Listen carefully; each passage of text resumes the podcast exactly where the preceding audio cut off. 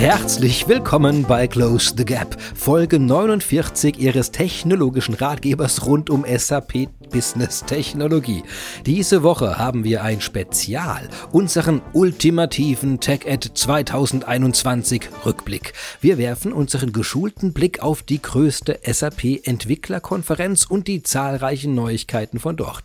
Unser Fazit aus über 100 Sessions und Informationen der Blogger rund um die TechEd. Es kann also heute um alles gehen, das die IT-Welt für Unternehmen zu bieten hat. Es wird spannend. Freuen Sie sich daher mit mir auf die größte Anzahl an SAP-Experten, die ich in Close the Gap jemals hatte. Denn die TechEd und deren Themen sind größer als jeder einzelne. Und für den ultimativen Rückblick auf die diesjährigen News rufe ich die alle jetzt einfach mal an.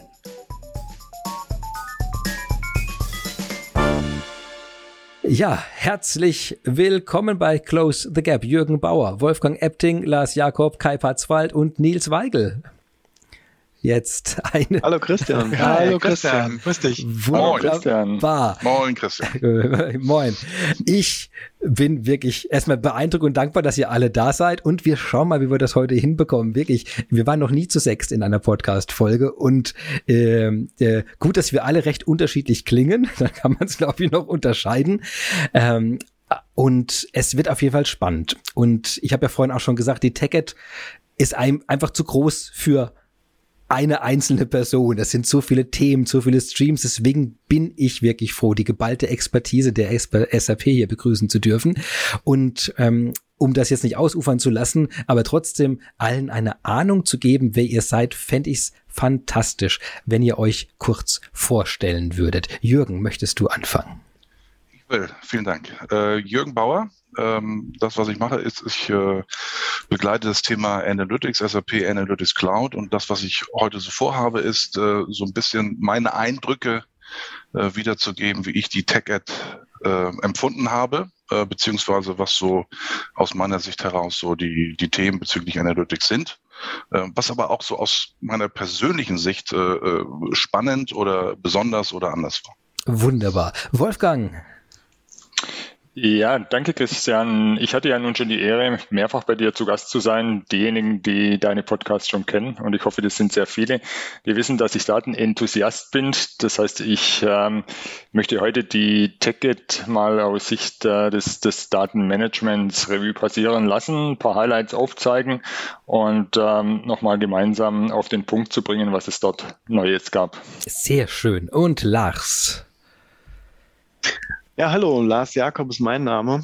Ähm, ich kümmere mich eigentlich schon meine gesamte berufliche Karriere ähm, bei SAP die letzten 17 Jahre um das Thema Data Warehousing. Insofern habe ich auch das Thema mit besonderer Spannung auf der TechEd verfolgt, ja, und, und freue mich da auf den Austausch heute. Sehr schön. Kai. Ja, Kai Patzwald. Mein Fokusthema seit vielen Jahren Machine Learning und neue Technologien. Ich habe jetzt von der TechEd vor allem diesen Ausschnitt natürlich betrachtet und äh, freue mich auch darüber reden zu können, wie die SAP eigentlich mit dem Thema umgeht, auch im Vergleich zu anderen hier am Markt. Wunderbar. Und Nils? Ja, Christian, hallo. Mein Name ist Nils Weigel. Ich ähm, habe einen Fokus auch im Data-Bereich, im Data Management. Klassische Themen wie Integration, Qualität, Governance, ähm, die ich da verfolge. Und auch da gab es bei der TechEd einige spannende Sachen, über die ich berichten kann. Wunderbar. Und ich habe heute die Freude, die Rolle zu den Themen Prozessintegration und Applikationsentwicklung übernehmen zu dürfen. Aber ich habe Zweifel, ob ich überhaupt zu Wort komme bei der geballten Präsenz, die mir gegenüber sitzt. Wunderbar. Hm, wie ist das denn? Also die TechEd, die größte SAP-Entwickler und IT-Anwenderkonferenz ähm, der SAP, ähm, die ist naheliegenderweise eben virtuell. Und äh, wie, wie war das denn äh, früher? Also vielleicht mal ein Rückblick auf die Welt, als wir noch in anderen Städten weltweit unterwegs waren. Habt ihr da noch Erfahrungen, wie das war, vor Ort mit echten Menschen ein, an so einer Konferenz zu sein? Wer möchte dazu etwas teilen? Ähm, ich, also ich würde starten mit einem kurzen Vergleich, der mir aufgefallen ist. Also ja. was war, was ist. Also äh, wie wir alle wissen, die TechEd, äh, da wurden dann die neuesten Innovationen und die neuesten Entwicklungen, die neuesten Produkte wurden gezeigt. Und jetzt in der aktuellen Situation von Corona ist natürlich die Frage, wie machst du denn das jetzt? Ja, wie, wie, wie kriegst du das jetzt transportiert? Fällt es aus? Äh, wird es durchgeführt?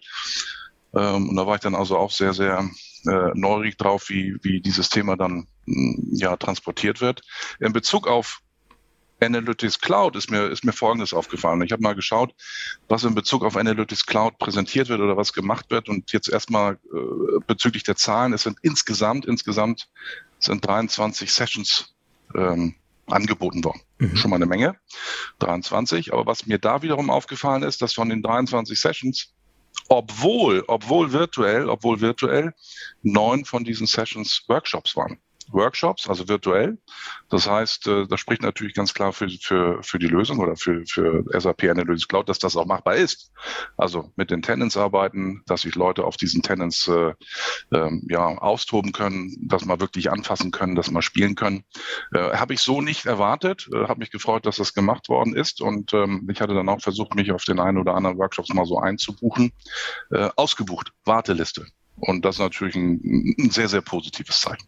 Ja, also das im Vergleich zu der Tech-Ad alt, ja, wo du dann alles wird, äh, wo du dann alles wirklich physisch hattest. Jetzt virtuell wird es angenommen oder nicht. Ich habe den Eindruck aus der zweiten Reihe, dass das sehr, sehr gut angenommen worden ist. Ja, Jürgen, da kann ich dir beipflichten. Ich fand auch die Formate jetzt in den letzten zwei Jahren. Ich war Referent, ich habe auch ähm, Hands-on-Workshops gemacht, on-premise, wie man so schön sagt dann, als es noch ein Event war. Hat natürlich schon anderes Flair. Ja. Man trifft auf dem Flur die Leute, gemeinsames Mittagessen und so weiter. Haben jetzt alles kondens zusammengesteckt auf die 48 Stunden, aber ich glaube, das Format ist sehr ergiebig. Also mit den Recordings, ähm, du sagtest schon, wir haben es geschafft, diese, diese Hands-on-Session auch virtuell durchzuführen, ähm, mit einer großen Basis. Ja. Also früher saßen da 80 Leute in einem Zimmer, auch jetzt haben wir ähm, die gleichen Sessions mit 80 Rechnern, verteilten Rechnern gemacht. Ich glaube, das ist sehr wertvoll für die Kunden gewesen, dass wir dieses, dieses Medium so weiter fortsetzen können und so einsetzen können. Ja, ähm, kann ich, denke ich, nur bestätigen. Ähm, ein Beispiel aus dem Bereich des Stammdatenmanagements ähm, Hands-on-Session für Master Data Governance Cloud Edition ähm, wurde zweimal angeboten, war zweimal äh, komplett überlaufen und zwar so überlaufen, dass es auch darüber hinaus noch Bedarf gab. Das heißt, ähm, es gibt auch jetzt im Nachhinein zusätzlich nochmal die Möglichkeit, über die SAP Community ähm, eine Guided Tour oder eine Guided, ähm, Guided Workshop ähm, durchzuführen, um genau diesen Content, der dort delivered wurde, dann ähm, nochmal nachzuvollziehen. Das zeigt eigentlich schon, dass äh, die Tech-It, ähm, wie ja der Name schon sagt, für Techies ähm, hands-on ist das, äh, ist das Thema, was dort im, im Vordergrund steht. Und das lässt sich, glaube ich, ähm, in diesem Format durchaus transportieren. Und ich mhm. glaube, von dem, was ich so mitbekommen habe, auch die Leute hatten auch wirklich Spaß bei diesen, bei diesen Sachen. Wobei ich jetzt gerade gedacht habe, ich finde es, ich finde es eine witzige Vorstellung, wenn man zu einem überlaufenden Workshop im Thema Stammdatenmanagement kommt und dann erstmal sagt, ja, ist leider voll, aber hinterlassen Sie Ihren Namen und Ihre Adresse bitte hier. Das hat irgendwie, finde ich, so einen ganz besonderen Flair rein thematisch. So, jetzt ähm, gehen wir mal, ich glaube, jetzt Schritt für Schritt in die News hinein, oder? Also was, was waren die großen Announcements auf dem, auf der Tacket? Der Jürgen Müller Müller, das möchte ich ja schon mal ein bisschen, also unser Chief Technology Officer, der hat in seiner Keynote ja sehr stark auch alles rund um Themen wie Low Code Low-Code, No-Code hervorgestellt und Free Tiers. Das waren also aus meiner Perspektive sehr sichtbare in der Keynote, wo man gesagt hat, okay, wir haben, wir haben, wir, wir haben sehr viel Investment gemacht dahin, dass die Werkzeuge, die wir bauen, ohne Codieren, also ohne Software schreiben, äh, Möglichkeiten bieten, sehr weit zu kommen. Und das Zweite, dass wir jetzt äh, für noch mehr Services die Möglichkeit bieten, diese kostenlos im Rahmen eines einer eines äh, Pay-as-you-go-Vertrages oder anderer Vertragswerke ähm, anzumachen und einfach damit zu arbeiten. Das finde ich, das waren sehr, sehr sichtbare durch die Keynote-Sache, aber wie man ja an dem Tech at News Guide und den ganzen Blogs und Webseiten sieht, das war ja bei weitem nicht alles, was da announced wurde. Was äh, waren für euch so in euren Bereichen die, äh, wieder mal vielleicht ein Highlight, was euch besonders äh, umgetrieben hat im Rahmen der Tech Ad? Wer möchte anfangen? Ja, vielleicht kann ich den Ball mal aufnehmen, weil dieses Low-Code, No-Code-Thema war tatsächlich das, was mich auch am meisten angesprochen hat. Gerade in diesem speziellen Umfeld, wie setze ich Machine Learning ein, weil die meisten Kunden ja doch das Problem haben, wo kriege ich die Experten hin?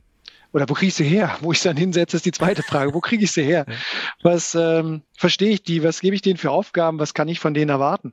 Und da haben wir in dem Umfeld, wo ich auch den, den Home-Turf der SAP sehe, Geschäftsprozesse mit der Verschmelzung von unserem Robotic Process Automation auf der einen Seite Workflow Management auf der anderen und dann äh, geht es auch Richtung ähm, AppGyver, also Applikationsentwicklung, aber das überlasse ich dir, Christian. Aber allein diese Verschmelzung von Workflow und, und IRPA, unter dem Begriff SAP Process Automation. Das war das Announcement, gelauncht wird es nächstes Jahr im Januar. Das fand ich spannend, weil man dazu übergegangen ist, auch vorgefertigte Algorithmen in insbesondere Robotic Process Automation anzubieten. Also da gibt es einen ganz konkret Document Information Extraction. Der macht vermeintlich nichts anderes als aus Rechnungen, die aus Unsteuer, also PDF-Dokumenten oder JSON, äh, JPEG, die die Informationen rauszuholen, um sie dann im Prozess zur Verfügung zu stellen. Ja, und das kommt jetzt schon in IRPA, ist lizenztechnisch auch äh, sozusagen für null mit drinne und macht da von meiner Seite aus auch den meisten Sinn. Und, und diese Ideen, ja, das Leuten anzubieten, die jetzt nicht zwingend Python programmieren, äh, über diese Low-Code, No-Code-Geschichte ähm, oder diesen Ansatz, das finde ich einen sehr, sehr, sehr spannenden Weg, weil das viel mehr Leute auch ins Boot holt. Gerade die Leute, die vielleicht die Idee haben, aber bei denen die Umsetzung das große Fragezeichen ist. Ja, ich sehe vor allem, dass die Themen ja da, da auch Themen zusammenwachsen, die ja auch logisch sehr nah beieinander sind. Du hast ja gerade ja. gesagt, oh, jemand bekommt eine E-Mail, dann eine PDF dran, ich möchte daraus die Informationen extrahieren. Jetzt, jetzt nimmt die, muss die jemand vielleicht manuell nehmen, in irgendein anderes System übertragen und dann wird ja wiederum irgendwas getriggert, ein Bestellprozess oder irgendwas in dem System. Das heißt, der Workflow, der dann den Bestellprozess freigibt oder irgendwelche Produktionen äh, freigibt, äh, als äh, nach einem aufgezeichneten Arbeitsschritt, also das von IRPA-Aufgabe dann wäre, direkt mhm. nach dem automatischen Extrahieren von Informationen aus irgendwelchen Assets. Das sind ja auch drei Elemente, die, die ich auch zumindest sehr gut nachvollziehen kann, dass die auch in einer Kette stehen in ganz vielen Fällen. Deswegen hat es mich auch sehr gefreut, dass das so, dass das auch von der Oberfläche her jetzt zusammenkommt und, äh, und eben nicht getrennt mehr gehandelt wird, weil die Dinge doch in einem Businessprozess, zumindest für mein Gefühl auch, äh, sofort sowieso nacheinander direkt kommen. Ja, und vielleicht noch den Satz dazu, der mich daran begeistert, ist auch, wir, wir reden viel über Innovation als SAP. Und unsere Kunden, wenn sie Innovation sagen, gucken dann Richtung Google und, und wie sie alle heißen. Aber mit den Mitteln, die wir jetzt schaffen, schaffen wir für den Kunden eigentlich die Möglichkeit, dass die, die Low-Hanging Fruits, das Potenzial in den Geschäftsprozessen, die er schon hat, der muss gar nichts neu erfinden. Der muss quasi nur die manuellen Schritte durch Automatisierung schließen und kann damit eine Skalierung erreichen, wie sie mein Lieblingsbeispiel Amazon schon seit Jahren nutzt, um ein ganz neues Geschäftsmodell an den Markt zu bringen. Ja, da gehen ein, das sind ja Backoffice-Prozesse, die da laufen, aber in einer unglaublichen Schlagkraft weil sie ganz offenbar durchautomatisiert sind. Und da packen wir an und ich glaube, das ist unser Spielfeld. Ja? Und gerade die Kunden, die SAP einsetzen, müssten eigentlich äh, den ganzen Tag Champagner trinken nach dieser Ankündigung, weil jetzt würde ich sagen, geht's los. Sie können sogar für Sie trinken lassen, ganz automatisiert. das, den Teil würde ich jetzt keiner Maschine überlassen, aber das ist persönliches Gusto. Sehr gut. Dankeschön, Kai. Ähm, ja, dann vielleicht mal in den Bereich Data Management hineingelauscht. Wie, wie steht's denn um den Bereich? Hat ja, also für mich war eines der eines der großen Moti, Mottos, war ja ähm, so, so, so ein wenig uh, Everybody can, can be a developer. Das hat jetzt zunächst ja mal mit, mit Daten äh, nicht sehr viel zu tun. Meine Entwicklerkarriere liegt auch schon lange zurück. Es hieß ja auch nicht Everybody must be a developer. Die Frage ist ja immer, ob jemand ein Developer sein will. Bei mir ist es, glaube ich, vorbei. Ja. Aber zurück, zu, zurück zum Data Management. Ähm, ja, es gab nicht die revolutionären Neuankündigungen aus meiner Sicht, wobei ähm, ich denke, das, ähm, das Motto dort war äh, Integration und Content und das ist aus meiner Sicht schon, schon sehr, sehr viel. Das heißt, ähm, die Neuerungen, Entwicklungen, die wir tatsächlich dort auch haben, dann ähm, mal mit Content zu füllen und äh, zu zeigen, wie man diese, diese Dinge dann tatsächlich auch einsetzen kann.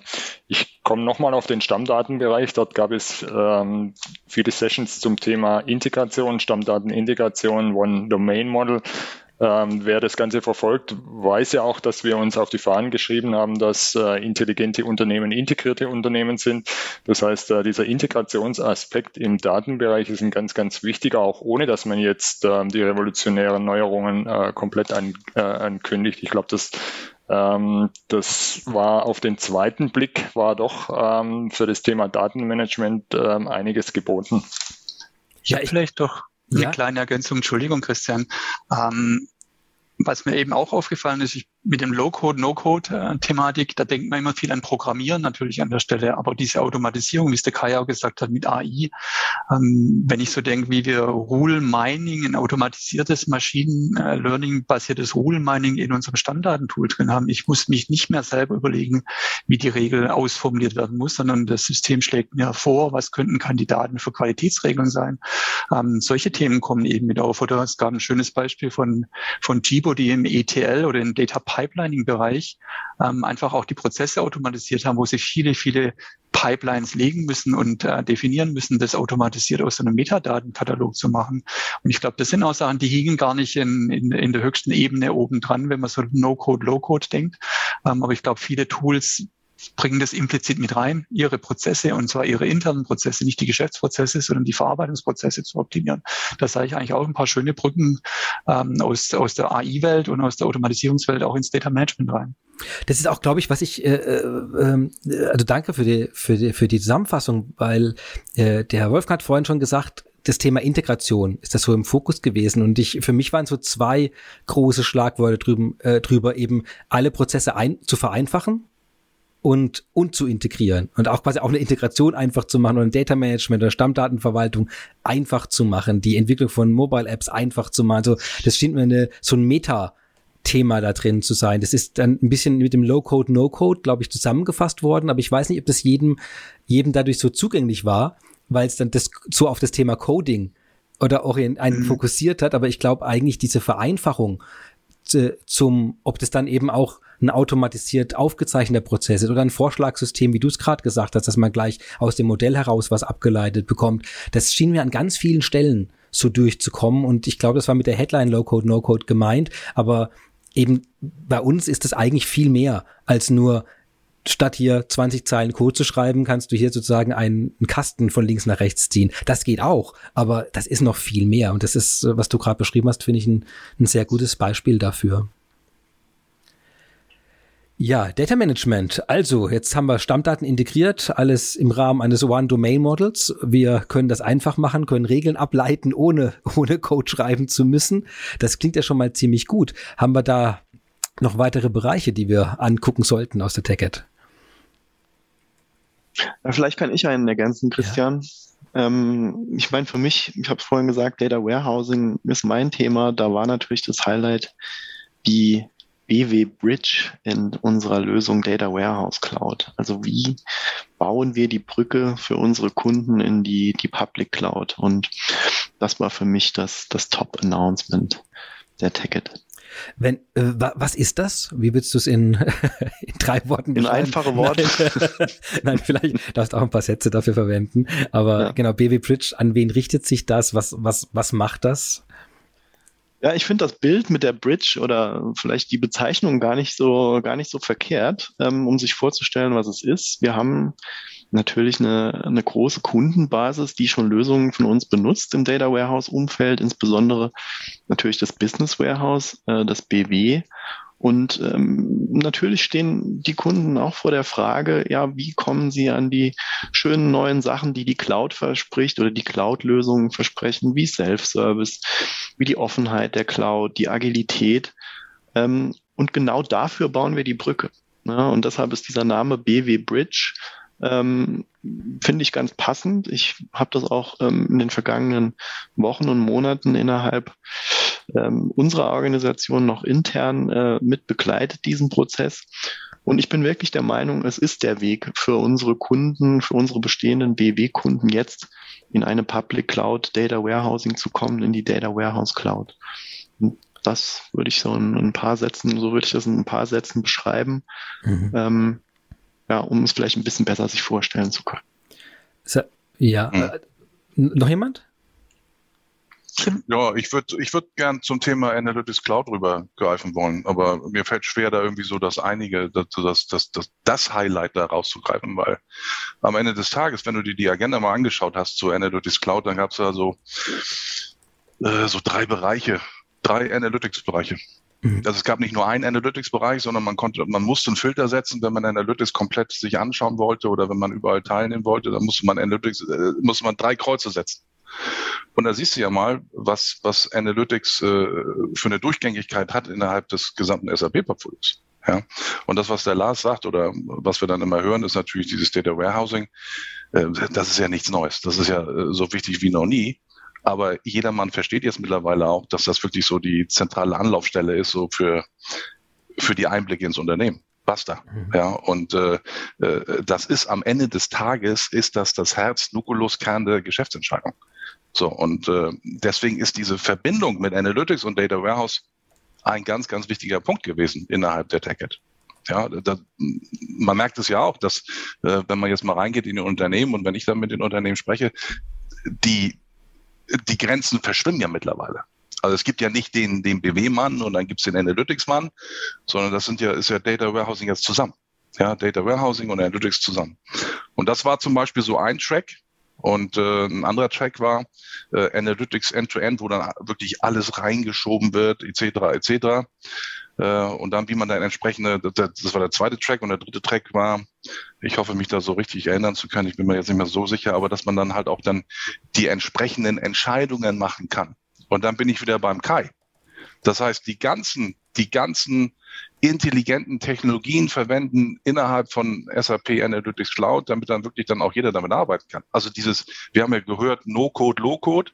Darum geht's ja bei SAP Analytics Cloud ja nicht, aber wir wollen es ja wirklich einfach machen. Und SAP Analytics Cloud soll verdammt nochmal halt keine äh, Spezialistenlösung sein oder eine Nischenlösung, sondern wirklich für jeden im Unternehmen. Aber damit bin ich immer noch nicht zu meinen Highlights gekommen, sondern das ist einfach so, das ist der Bereich, wo, wo Analytics Cloud äh, unterwegs war. Was, was ich in Summe, in Summe wirklich gesehen habe bezüglich Analytics Cloud ist A, dass wir uns abheben wollen, weil Analytics Cloud ist ja nicht die einzige Lösung äh, äh auf diesem Planeten. Da gibt's ja noch etliche mehr. Aber das, was wir wirklich versuchen, ist, wir wollen uns von den anderen abheben. Und das tun wir, das haben wir auch gezeigt mit Lösungen, indem wir sagen, pass mal auf, wir, wir packen nicht nur Daten zusammen, wir visualisieren sie nicht nur, sondern wir bringen auch diese Daten in eine Planung herein. Also das Thema Planung hat sich geändert und das Thema Integration in die Anwendung, dass du nicht nur mit SAP Analytics Cloud alleine arbeitest, sondern SAP Analytics Cloud mit den anderen Anwendungen innerhalb der SAP. Und der zweite Teil ist nochmal einfacher machen, einfacher machen, einfacher machen. Das ist das Thema Low-Code, No-Code, obwohl es kein Low-Code, No-Code ist, aber man will es einfach einfacher machen, SAP Analytics Cloud. Und das dritte ist nochmal dieses Zusammenbringen, was der Lars gesagt hat, dieses Zusammenbringen von SAC und DWC, äh, das sind das Super Tandem oder die glorreichen zwei oder äh, Christian, du hast mit Sicherheit auch einen schönen Namen dafür. Aber diese Verbindung ähm, bringt man immer mehr und mehr zusammen mit entsprechenden Funktionalitäten. Ja, ich würde sogar ein Stück weitergehen. Das sind ähm, noch die drei Musketiere oder die Fantastischen Vier was wir ja. Ähm, es werden ja immer sehen. mehr, Moment mal. die fantastischen genau. Sieben, die, die, genau. die, sieben apokalyptischen Reiter. Elf Freunde müsst ihr sein. elf, elf, Freunde, genau. Wir kommen, Oceans 11 sollten wir aufhören. Oceans 12, genau. Sehr schön. Ja. Stimmt, das dann, da, da, da kommen wir nachher noch. Weil im Businessprozess hatte nachher einfach unglaublich viele Freunde. Das ist, aber Wolfgang, ich wollte dich nicht äh, hiermit unterbrechen. Ja, ähm, also mich hat gefreut, dass äh, unser Hashtag Give Data Purpose ähm, mittlerweile äh, international wurde und äh, öfters mal auch verwendet wurde.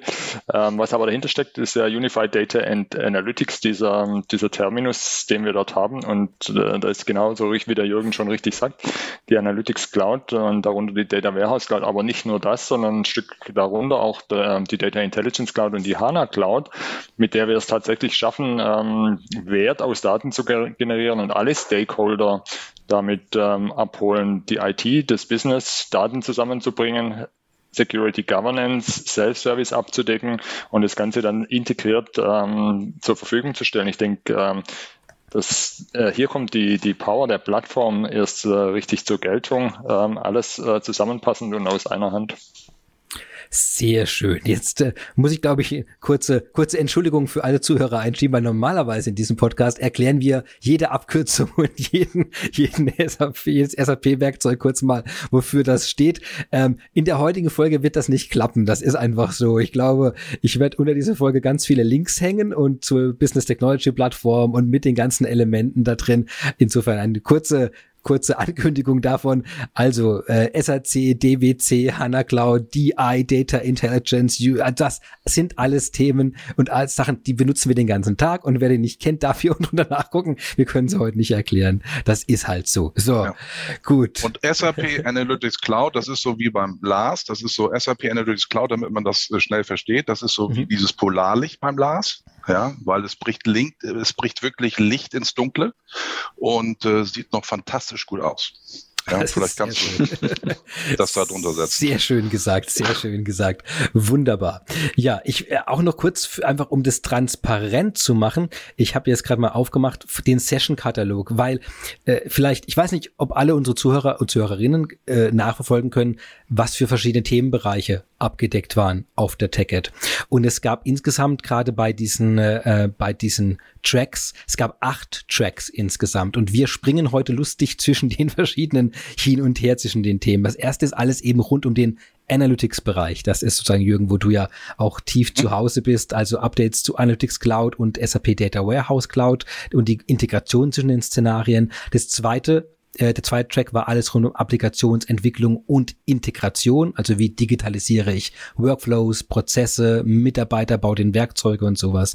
Der dritte Track waren Sessions rund um Database und Data Management, also wie kriege ich Einblick in die Organisation und Vereinfachung des Data Management Themas. Dann der vierte Track war digitale Transformation, das ins und zum intelligenten ERP. Da, der fünfte Track war das Integrated Intelligent Suite Thema, also die Abstimmung der einzelnen Komponenten der SAP äh, Intelligence Suite aufeinander. Was sei Strategie? Wie gehen wir vor? Der sechste Track, da ging es um Intelligence Suite Solutions and Processes. Da ist man quasi in einzelne Subthemen eingetaucht. Im achten Track alles rund um Machine Learning, Artificial Intelligence, genannt Intelligent Technologies. Und der achte Track, das waren Sessions rund um Innovation, die von Partnern der SAP umgesetzt wurden. Insofern, das ist nochmal zur Orientierung. Das sind diese acht Großblöcke quasi da drin gewesen. Und da die Sessions, da konnte man, kann man jetzt im Nachhinein ja die ganzen Aufzeichnungen filtern, anschauen. Das ist wirklich, und das ist auch fantastisch, dass fast alles aufgezeichnet wurde. Das kann ich nochmal erwähnen. Also jeder, der es nochmal Lust hat, da reinzuschauen, Dinge, die wir erwähnt haben, sich die Abkürzungen nochmal in einer längeren Session erklären lassen. Da ist alles dafür da. So, genau. Und mit dem kurzen, mit der kurzen Schleife würde ich wieder äh, zurück quasi in den News-Katalog einsteigen. Was haben wir? Wir haben es zu Data Warehousing, die BW Bridge. Äh, wir haben die Analytics auseinandergenommen in die verschiedenen Bereiche, was da genannt wurde und welche Highlights da waren rund um Integration und einfacher machen. Ähm, die Kombination HANA Cloud, äh, Data Intelligence Cloud. Was äh, wäre denn das nächste Thema, das euch besonders berührt hat auf der? Also was mich nochmal beruhigt hat, also berührt hat auch wegen der wegen ja. der Historie, ist, dass äh, wir in SAP Analytics Cloud ein neues Modell haben. Jetzt sagt der eine oder andere, was denn für ein Modell? Wieso ist das wichtig, Jürgen? Ähm, es ist deshalb wichtig, weil es ein Planungsmodell ist. Und ähm, wir haben so ein bisschen Historie und jetzt, ich, ich weiß nicht, ob es gut ist, aber ich hole jetzt mal ein bisschen aus. Und zwar, wir haben mit SAP Analytics Cloud angefangen vor, vor einigen Jahren und äh, das war eigentlich ursprünglich geplant als Frontend, als Frontend für BPC. Mhm. Was heißt das lang ausgesprochen? Äh, Business äh, Planning Consolidation. Also, Entschuldigung, Entschuldigung, ich muss, ich muss das ja. fragen, von Amts wegen muss ich das hier fragen. Ja, ja. Äh, sehr gut. Nee, ich dachte ja, du machst nachher deine äh, Annotations darunter, oder? Äh, das mache ich auch, aber ich, ich fühle mich jetzt doch zu schuldig, die Abkürzung nicht mehr auszusprechen. Nein. gut, Dankeschön. Super. Ähm, so, nun gibt es aber, nun, nun gibt es aber, das ist jetzt nur so für die Fachleute, es gibt dort verschiedenste Modelle, wie diese Daten abgelegt werden oder wie die Daten gehalten werden. Und jetzt wird es ganz kurz nochmal technisch und dann höre ich sofort auf. Es gibt einmal die Möglichkeit, die Daten abzulegen, einmal in einem Measure-Modell und einmal in einem Account-Modell. Und BPC hat ein Account-Modell. Und BPC ist aber eigentlich das einzige, was dieses Account-Modell benutzt. Das ist mhm. doof. Das heißt, ein sogenanntes SAP BW, ein SAP Business Warehouse, äh, hat dieses Multi-Measure-Modell. Ein SAP Data Warehouse Cloud hat dieses Multi-Measure-Modell. Und jetzt dreimal darfst du raten, was so ein SAP S4 HANA hat. Hm, es schreit in Richtung Mesher, ne? Genau. So. ähm, BBC ist das einzige, was dieses Account-Modell hat. Das heißt, wenn du jetzt innerhalb von der Planung schneller, einfacher, flexibler und auch bezüglich der, der Kalkulation mit SAP Analytics Cloud besser arbeiten willst, dann musst du was an dem Modell tun. Mhm. Und das hat man jetzt geändert. Und das heißt jetzt natürlich, dass aufgrund dieser, dieses neuen Modells ja, das in S4HANA Finance zum Beispiel dieses Modell ist genau das gleiche, was du jetzt dann in SAP Analytics Cloud benutzt, bist du wesentlich flexibler und kannst halt, wie ich schon eben gesagt habe, auch bestimmte Kalkulationen mit einbringen. Und das hat natürlich auch Performance Benefits, ja. Ähm, aber das ist extrem wichtig für die Planung und das hat man jetzt äh, endlich äh, realisiert. Und das Schöne ist natürlich, Jürgen, ähm, du hast es jetzt gerade angesprochen, so von der analytischen Seite es geht natürlich auch weiter die Integration auf der Datenseite. Ne? Also auch Exakt. die Integration in die Data Warehouse Cloud, ne? dass wir eine Planungs- äh, Datenfoundation oder äh, Datenbasis da planen, ähm, ist natürlich ein Riesenschritt äh, in, in diese Richtung, das alles miteinander zu verknüpfen, zu integrieren und natürlich zu vereinfachen, sodass dann letztendlich äh, sowohl die analytischen Fragestellungen auf dieser ba Datenbasis beantwortet werden können, aber eben auch die Planungsdaten. Und ich glaube, das ist eine Riesennachricht. Exakt. Das heißt, am Ende soll eigentlich ein, Unter soll ein Unternehmen eigentlich stehen, die in Echtzeit auf alle beliebigen Daten für jede beliebige Analyse zugreifen können und dass jede beliebige Person genau den Report oder die Analyse mit der Methode, die sie braucht, durchführen kann, wann sie sie braucht. Oder das ist so mal jetzt mal als, als, wie haben es vorhin gesagt, oder Intelligent ja. Enterprise äh, eine der Faktoren, dass quasi die Daten beliebig fließen können. Also natürlich unter, äh, unter Anwendung aller Sicherheits- und Compliance-Auflagen, aber dass man einfach die Möglichkeiten kriegt. Und das ist vielleicht nochmal als Hintergrund ganz, ähm, ganz wichtig, dass das natürlich in einer klassischen Data Warehouse Umgebung eben überhaupt nicht so funktioniert. Also da ist es natürlich ein bisschen in einem, ähm, soll man sagen, in einem erlauchteren Kreis äh, eingeschlossen, oder? Wo man dann sagt, okay, wer da zugreifen kann, wann und du hast, ihr habt ja vorhin schon das Thema Self-Service Reports und so angesprochen. Das ist da natürlich ein, ein Thema, das eher weiter weg ist und wo man heute aber sagt, nee, aber eigentlich sollen ja die Leute, die Daten brauchen, jederzeit drankommen können und in der Art rankommen können, wie sie sie brauchen. Und ich denke, dann ist das eigentlich ja. so ein, auch ein Metathema, das sich durch ganz viele einzelne Tracks, kleine Komponenten, die wir überall gesehen haben dann, oder? An den Schnittstellen. Datenmodell, genau. was du jetzt gesagt hast. Das ist so ein Ja, Datenmodell. Ja. Also das, was man will, ist wirklich, also äh, Christian, nichts gegen dich, ja, aber mit SAP Analytics Cloud kannst du jetzt auch der Mega-Controller werden. Äh, warum, warum kannst du das? Äh, vielleicht bist du das ja auch schon, aber äh, du hast jetzt die Möglichkeit zu sagen, pass auf, ich mache jetzt mal die nächste Planung jetzt für nächstes Jahr.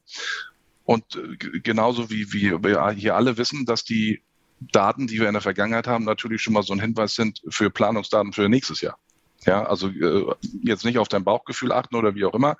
Aber da sind wir ja wieder bei dem Thema von, von Kai vorhin. Du hast natürlich durch diese prädiktive Planungsmöglichkeiten, das heißt, du startest die Planung, machst eine Prediction auf neues Jahr und haust die Planungsdaten gleich für die nächsten Quartale für 2022, Q1, Q2, Q3, Q4, kannst du ja sofort loslegen und runterbrechen. Und alles aufgrund der Erfahrungswerte aus der, aus der Vergangenheit. Ja. ja. und dann und, kommt noch, und dann kommt Kai noch und ersetzt mich durch eine Automatisierung. Das ist ja irgendwie. Das, das ist, das ist mein Plan, ja. Das ist, ich überlege die ganze Zeit, wie ich das am geschicktesten hinbekomme. Aber, aber tatsächlich finde ich, dass das Thema kann man dann noch äh, weiterfassen. Wir sehen es natürlich aus klassischen kritischen Unternehmensdaten in dem BI und die Planung obendrauf. Und wenn man das miteinander verzahnt, ich glaube, dann dann läuft man quasi wie Google Maps für Unternehmen hoffentlich seinen Weg ja, durch, durch den Markt. Aber was mich immer betrifft, und wir alle kennen das Thema, ist, dann kommen Data Scientisten und gucken auf SAP und sagen, oh, die Daten brauche ich. Und für sie ist es völlig normal, die wollen die Daten da rausziehen in eine andere Welt, um sie da zu analysieren. Aber wenn wir diesem Gedanken folgen, dass sozusagen diese Echtzeitanalyse, Planung, Abgleich, wo bin ich, wo will ich hin, Bestand haben soll, dann ist es viel sinnvoller, dass man die, die weiteren Daten, die man für die Beurteilung der Lage und der Zukunft braucht, eher in die SAP-Welt ziehen kann. Und auch da haben wir, sag mal, Straßen gelegt und, und gute Straßen gelegt mit Data Intelligence, der, der Wolfgang hat es, glaube ich, schon angesprochen, was auch diese Ausprägung bedient. Eine Brücke, heißt zwar nicht Bridge, heißt Data Intelligence, aber auch eine Brücke zu Data Lakes bei Hyperscalern äh, zum Beispiel darstellt. Ja, Methoden zulässt, die nicht SAP-Methoden sind, um Analysen zu fahren, aber integriert dann wieder zu SAP-Prozessen. Und ich finde, das ist so dieser zweite Layer um, um Planung und BI drumherum. Auch da sind wir gut unterwegs. Und auch in die Richtung, sag mal, gab es das eine oder andere auf der TechEd, was ich so am Rande mitbekommen habe, wo wir diesen Weg weitergehen. Ja? Und ähm, mhm. das ist eine Capability eher als so eine Kernfunktionalität von SAP, aber eine ziemlich wichtige, wie ich finde, weil die Welt sich ja so fragmentiert hat mittlerweile. Unsere Kunden haben ihre Daten überall und SAP-Daten im SAP.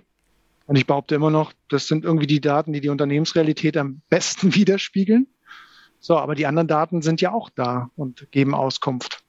Und das alles in der SAP-Welt bearbeiten zu können. Da ist ein DWC ganz besonders äh, jetzt auch aufge, aufgebaut, würde ich sagen. Ähm, da ist ein Data Intelligence und natürlich eine SAP Analytics Cloud, die in Echtzeit dann auf diese Datenquellen, die wir bereitstellen, auch zugreifen kann und sagen kann, guck mal, da bist du. Ich simuliere dir mal die Zukunft. Ähm, ist es die, die du willst? Also das mag ich so an dieser ganzen Vision. Und ich finde, da sind wir, da haben wir in den letzten Monaten große Schritte in die richtige Richtung gemacht, um, um den Kunden das mitzugeben. Ich finde in, insbesondere Kai, dieser Geschäftskontext, ja, den du auch so ein bisschen ansprichst gerade, der ist besonders interessant. Ja, dass es eben auch nicht nur Daten sind, die miteinander verknüpft sind, sondern es bleibt auch die Semantik erhalten. Es bleibt der, der Business-Kontext erhalten. Äh, das ist das, was wir in den ganzen Lösungen da erkennen und, und da sehe ich eigentlich den Mehrwert. Ja, ist vielleicht auch der Teil, ähm, wenn wir da von Business Technology Plattform sprechen, warum eigentlich Business Technology Plattform? Ja, weil es eben auch um die Geschäftsprozesse geht, weil es um die Geschäftslogik da geht. Ja, und, und das ist für mich ein extrem wichtiger Punkt. Ja, vor allem, ich glaube, dieser Kontext, ähm, das wird oft unterschätzt, wie entscheidend der für die, für die Auswertung der Daten ist. Oder wenn man sagt, wenn man die einfach rauszieht und den Kontext dadurch oft auch verliert, dann glaube ich, sind Analysen auch einfach viel schwerer möglich. Und das wird manchmal unterschätzt, wenn die nicht mehr da sitzen, zu, an der Stelle und dem Zeitpunkt, wo man sie braucht. Ich habe meine, meine Frau hat gestern so ein schönes Beispiel gebracht ähm, zum, zum Datenanalyse-Thema, wo sie sagt, rein statistisch sterben bei manchen, bei, bei einigen schweren Operationen mehr Leute an den hoch, an den hoch ausgebildeten Unispitälern, also für diese Operation, als an den viel quasi schlechter ausgestatteten äh, Krankenhäusern, die, die die auch seltener machen, eine schlechtere Ausstattung, eine schlechtere Spezialisten haben. Einfach statistisch hat sie gesagt, es liegt aber einfach daran, dass natürlich die schweren Fälle, die krassen Fälle, die gehen alle zu den Unispitälern. Und das heißt, mhm. dann, das heißt aber in der Statistik nachher, wenn du die mhm. Daten alle rausziehst und eigentlich nicht mehr richtig anguckst, ja. was auch der Typ vielleicht noch, also wo die, wo, wo die angefallen sind konkret, in welcher Art von Spital. Also nachher guckst du nur dann und sagst, okay, an dem Ort sterben mehr, an dem Ort sterben weniger, also gehen sie doch bitte dahin. Aber natürlich ist die Interpretation dann vollständig falsch, sondern das ist einfach einfach, du, du hast den Kontext verloren. Und das, glaube ich, ist bei Unternehmensdaten oft, äh, das ist manchmal gar nicht so intuitiv klar, wo was dieser Kontext jetzt da in dem System so richtig ist. Und deshalb, äh, ihr habt ja vorhin gesagt, will man die Daten eigentlich da lassen, idealerweise, wo sie sind und eingebettet in den Ende-zu-Ende-Prozess und nicht irgendwo hin replizieren, irgendwo raus extrahieren, sondern dass man sie wirklich da lassen kann, wo sie eigentlich in einem natürlichen Umfeld, äh, in einem Habitat auch sind. Und dann arbeite ich an der Stelle der Integration dieser Quellen miteinander und oben an der Anzeigeschicht dann oder an der Auswertungsschicht, um dann auf die dynamisch zuzugreifen. Aber ich, ich zerr sozusagen diese armen, verängstigten Datentiere nicht alle aus ihrem Habitat heraus. Das ist, glaube ich, ein Riesen. Äh, ich finde, für mich ist es total wichtig und an solchen Beispielen sieht man es dann eben auch. Die extrahierten Daten ohne Kontext, die, die, die sind wirklich oft schwer zu handhaben. Auch wenn sie vordergründig scheinen besser und leichter interpretierbar zu sein. Aber es ist, glaube ich, wirklich äh, oft verfälscht ist den Blick drauf. Was ich noch gut fand, war, du sagst jetzt die extrahierten Daten mit Kontext oder wie auch immer. Aber jetzt stell dir mal vor, du hast jetzt was ganz Tolles gemacht. Und du bist jetzt in deinem Silo oder wie auch immer. Mhm. Ja, es gibt ja solche Anwendungen.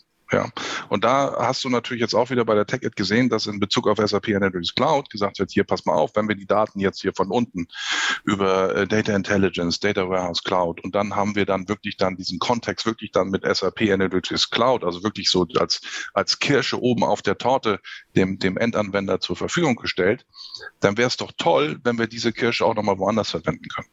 Also dieses Einbetten woanders rein. Äh, und das hast du auch jetzt gesehen, wo, wo vielleicht auch der eine oder andere gedacht hat, wieso wird das gemacht? Aber bei der SAP wird einfach jeder bedient. Das, das ist so, ja. Und das ist das Thema, äh, dass du jetzt hier in diesem Smart Business Cockpit S4HANA äh, hast du jetzt auch die Möglichkeit, wurde jetzt auch vorgestellt, fällt mir jetzt gerade spontan ein auf der, auf der TechEd, dass du dann auch diese Stories, diesen, diesen Content, diesen Insight auch dort verwenden kannst.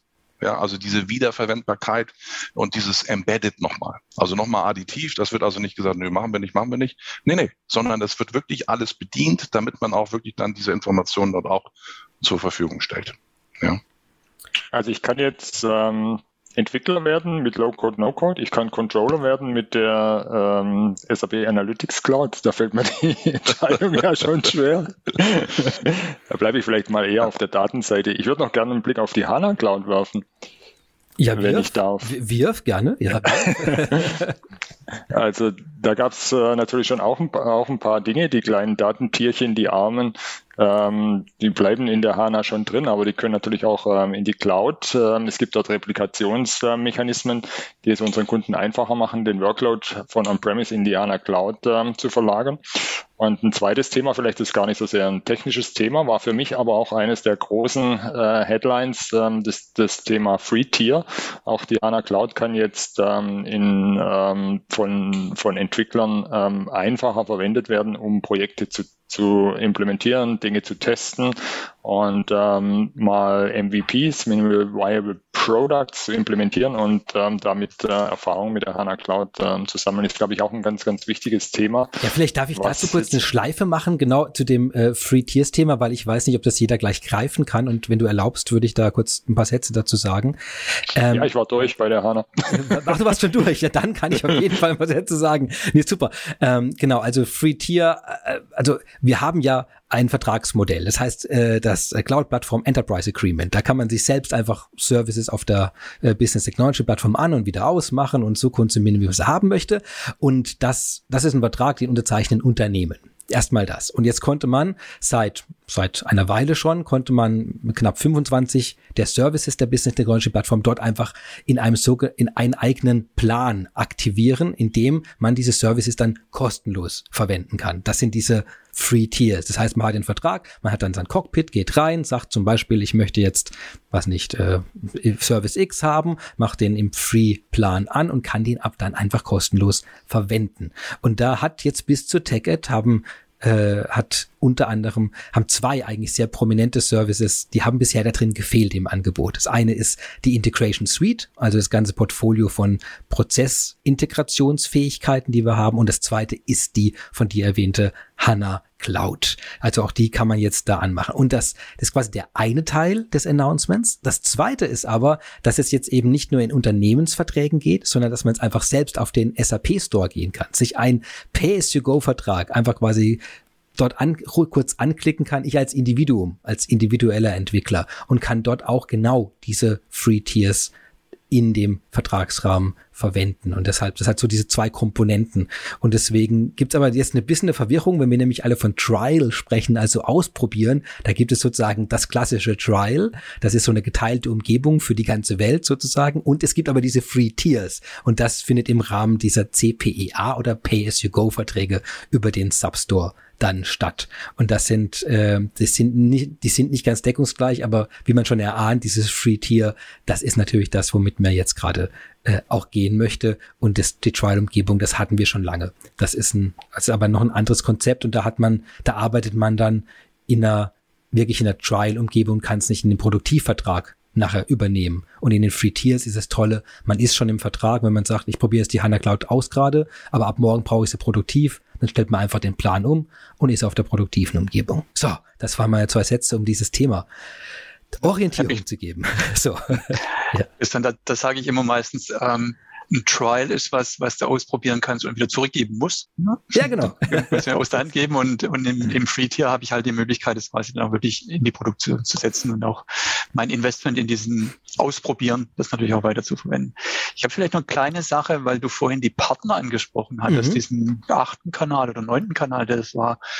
Ich glaube, die also so ein schönes Beispiel, das, das ich einfach jetzt auch gesehen habe, war dieses Thema Marketplace in der DWC. Der Lars äh, ist ja bei der DWC unterwegs, ein Thema, wo wir sagen, Partner kann seine Daten sozusagen schön über einen Marketplace bereitstellen, sodass die DWC-Kunden eben diese Informationen in ihren analytischen Auswertungen mit einbinden können. Also externe Daten bereitstellen. Wir haben viel über interne Daten gesprochen eine Fragestellung, welche Daten habe ich denn so eigentlich im Unternehmen? Wo liegen die denn eigentlich? Wie finde ich die denn sozusagen für meine analytischen Auswertungen, für meine AI-Prozesse? Das ist die interne Sicht, aber ähm, wir haben mit dem Data Marketplace jetzt auch einen, einen Bereich aufgemacht, wo, wo sagen wir, Unternehmen ihre Daten besser kommerzialisieren können, die sie haben, die sie anbieten, so dass ich direkt die, die Datensätze wie Wetterdaten äh, über die letzten 15 Jahre eines Anbieters direkt in meine analytischen Auswertungen mit aufnehmen kann. Ähm, ein ganz interessantes Konzept. Ähm, ich sage jetzt die, sag mal nicht, das ist ein Amazon, aber es ist ein bisschen wie ein Amazon für Daten, weil ich mir eben aus dem Katalog raussuchen kann, welche zusätzlichen Daten von extern möchte ich in meine Auswertung einbinden. Fand ich eigentlich ein, auch ein wichtiger Punkt, ähm, weil man eben nicht ja. immer nur aus seinen eigenen Daten rumschrubbeln möchte, sondern das eben auch in einem geregelten Prozess haben möchte, auch dann Updates automatisch reinzubekommen und so weiter. Und Partner zweite Welle vielleicht noch. Ähm, mit, mit, mit Tools wie Data Intelligence oder Lösungen wie Data Intelligence haben wir natürlich Basiswerkzeuge und Frameworks, die leben auch von den Inhalten, die man da drin hat. Und, und, und in Data Intelligence gab es jetzt die zweite Runde einer, eines Partner-Hackathon, wo man eben großen Partner, Partnern generell angeboten hat, eben eigenen Content auf Data Intelligence zu realisieren. Und das sind sehr spannende Szenarien rausgekommen, auch Data Quality Remediation äh, Applikationen, die dann eben die Basistechnologie unten verwenden und einen kleinen Aufsatz oben drüber vom Partner bekommen, den der Partner dann als komplementäre Lösung auch über den Substore verkauft. Also Basisprodukt SAP-Anwendung aus der Business Technology Plattform und der, Kunde, äh, der, der Partner hat seine eigene Applikation oben drauf gelegt fand ich auch nochmal ein ganz, ganz wichtiger Punkt, der mir da aufgefallen ist. Diese Einbindung der Partner super wichtiger Punkt, glaube ich, dass man auch da, äh, wie du auch gerade sagst, es sind, sind verschiedene einzelne Punkte auch wieder. Wenn man die zusammensieht, dann merkt man, wie intensiv da die, die Zusammenarbeit mit den Partnern äh, passiert. Ja. Eben auf den, auf der Content-Ebene zum einen, dass man Inhalte macht auf der Datenebene, auf der Integrationsebene, also Integrationsmöglichkeiten, die von Partnern implementiert werden, im Substore, äh, immer mehr Produkte in, äh, von Partnern, die angeboten werden. Ich glaube, das ist, äh, das ist extrem wichtig, äh, dass, dass dieses ganze Wissen das äh, manchmal industriespezifisch, kundenspezifisch, äh, anwendungsfallspezifisch sind, dass, dass das alles zusammenwächst, weil wir ja nicht in der wir sind ja nicht in der Welt unterwegs, in denen die Dinge einfach sind, einfach weil ein Unternehmensprozess ja eine gewisse Grundkomplexität einfach immer mit sich bringt, sonst, sonst bräuchte es ihn ja quasi gar nicht, sonst wäre es ja leicht zu lösen. Das, insofern haben wir ja immer die, die Aufgabe, äh, gewisse Dinge zu verknüpfen, wie es darf nicht jeder überall zugreifen und ich muss verschiedene Datenquellen verbinden und es gibt verschiedene Arten von Nutzung dieser Daten und es gibt Auflagen, es gibt Exportauflagen, es gibt also wir haben ja sozusagen in einem Businessprozess äh, immer eine Grundkomplexität drin und ich finde es äh, extrem schön, dass, dass man das auch so äh, immer, immer klarer sieht, an welchen Stellen die Partner da wirklich einen tollen Beitrag leisten. Und ich glaube, dass Daten, Datensätze und äh, eigene Entwicklungen auf dem Substore da anzubieten, ist, äh, sind zwei Sachen, die da mit Sicherheit auf der Tech jetzt auch sehr, sehr schön sichtbar wurden. Mhm. Ich glaube, wir haben es den Partnern über die letzten Monate auch immer leichter gemacht, oder? Dadurch, dass alles, was wir vorher sagten, dass wir Sachen integrieren, dass wir eine SAC über alle Produkte anbieten. Ich meine, das ist für einen Partner ja viel lukrativer, SAC-Inhalte anzubieten, ähm, die, Grund, die den viel breiteren Markt haben. Ja, als sagen, gut, für das Produkt muss ich einen Report A bauen, für das Produkt muss ich einen Dashboard B bauen. Und äh, dieses, diese Idee, dass man Partner-Content auch, sag mal, wer zum Kundenwohl hier auch ähm, überall mit anbietet. Ja, so ein Marketplace gibt's auch unter diesen äh, Low-Code, No-Code-Geschichten, die wir eingangs ansprachen, wo es sich ja auch, auch anbietet. Ne? Die Prozesse, die wir da adressieren, sind für viele Unternehmen die gleichen, wenn es da äh, in einer Industrie insbesondere wenn es da Partner-Content gibt, der die Spezialitäten schon rausgearbeitet hat, meine, dann ist das sozusagen nochmal ein Booster, schönes Wort, weil in aller Munde zurzeit obendrauf zu dem Low-Code, No-Code-Thema, weil ich mit einem mit einem fast fertigen Prozess schon mal starten kann, meine paar Spezifika noch ausprägen, wenn es ideal läuft und, äh, und anschalten. Ja? Und schon habe ich einen Teil automatisiert. Finde ich, wieder mal, finde ich, irgendwie zeigt alles in eine Richtung, die mir unheimlich gut gefällt. Eigentlich wahnsinnig viel Bewegung auch durch die SAP bei den Kunden in der Automatisierung ihrer Prozesse losgetreten wird. Ja, und du siehst es natürlich auch auf der anderen Seite. Ne? Also dieser, dieser Business-Content wurde ja auch nochmal stark da auf der, auf der TechHit dann nochmal gezeigt, wo wir dann also dann den Content von Partnern dann, dann zur Verfügung stellen oder anbieten. Ähm, aber was wir natürlich auch machen, ist natürlich, dass wir auch sagen, hier, pass mal auf, äh, wenn du jetzt so einer bist von Microsoft, so mit Excel, dann kannst du ja auch auf unsere Daten zugreifen. Also ich spreche da dieses, äh, dieses Add-in an, Microsoft Office. Und das kriegst du ja nicht nur bei uns, sondern höre, ja, du kriegst das ja auch über den Microsoft Store. Das heißt, äh, das heißt, wir, wir werden ja offen. Also was man vielleicht immer nicht so denkt, ist, dass die SAP sehr, sehr äh, eng ist und äh, das ist nicht mehr der Fall sondern man macht sich wirklich auf und äh, versucht dann wirklich dann auch für jeden dann ähm, dann eine Lösung zu finden bezüglich mit diesen Arbeit, äh, mit den Daten arbeiten zu können.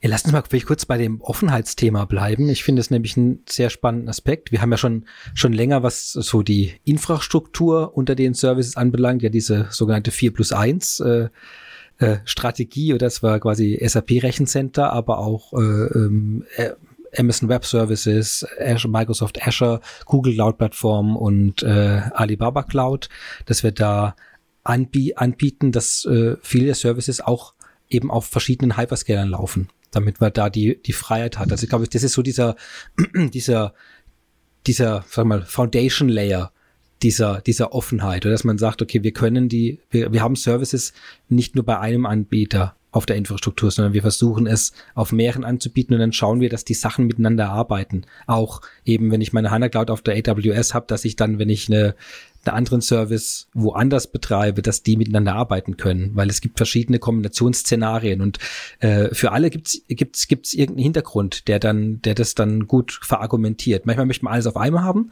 manchmal möchte man aber eine Komponente woanders, also man möchte es 50-50 haben oder für eine Landesunit vielleicht eher in einem Rechencenter, das dann dort in der Nähe steht und im anderen wieder. Das heißt, wir haben diese Mischszenarien und ich glaube, das geht, das fängt quasi unten bei der Infrastruktur an, oder? Die Offenheit, die sich bei uns durch die ganze Plattform zieht, äh, bis eben ganz nach oben, was du gerade beim Thema Content gesagt hast, dass man da sagt, okay, auch von den verschiedenen Seiten, von verschiedenen Partnern, äh, diesen, diesen Content da reinzumachen und dann ist irgendwann diese Anwendungsfrage, worüber konsumiere ich das dann? Und dann kommt die Offenheit für sowas wie, wie Excel oder auch, äh, auch andere Tools äh, zur Verfügung zu haben. Und ich, äh, ich finde es immer wieder ähm, beeindruckend, was wieder die Komplexität von Businessprozessen anbelangt, oder dass man versucht, die, die Komponenten auch miteinander arbeiten zu lassen und nicht da, da neue Silos aufzubauen, die, die nachher dann nicht so funktionieren, wie wir es eigentlich haben wollen.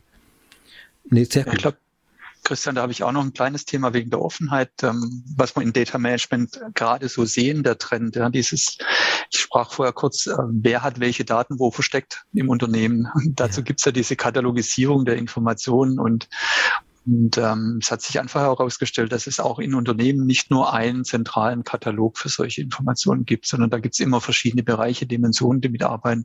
Und da haben wir jetzt zum Beispiel dann auch äh, gesagt, unser Data Intelligence, wo ich solche Kataloginformationen sammeln kann, welche Daten wo sind, hat eine komplette offene API bekommen, ja, dass ich von außen einfach diese Kataloginformationen aus dem Repository einfach teilen, wiederverwenden und scheren kann. Früher war SAP immer so ein bisschen die verschlossene Gemeinschaft gewesen. Was man so sammelt in der SAP-Anwendung bleibt da drin. Also auch da ein, ein klarer Trend und dieses Verständnis, man, man, kann nicht isoliert in seiner Landschaft leben. Es gibt weitere Anwendungen, die genau diesen Inhalt auch benötigen. Auch da nochmal eine Thematik, wie man die Offenheit darstellen kann, vielleicht aus der Applikation heraus auch nochmal eine Ebene. Mhm. Und der Aspekt Daten, Nils, ich meine, du hast es jetzt angerissen, aber Infrastruktur, was Christian sagt, ist das eine, aber ich hatte es eingangs schon mal erwähnt, für Data Scientists enorm wichtig, dass ich an alle möglichen Datenquellen rankomme, ja, seien es Datenbanken oder seien es soziale Netzwerke oder was auch immer. Und ich finde, wir haben hier einen sehr hohen Grad der Offenheit erlangt. Eigentlich bin ich überrascht. Äh, und ich glaube, das ist auch der Punkt, den, den Jürgen machen wollte. Das, das hat der Markt noch gar nicht so recht wahrgenommen. Weil noch dieses Image an uns haftet, das, was in der SAP drinne ist, das ist dann da halt.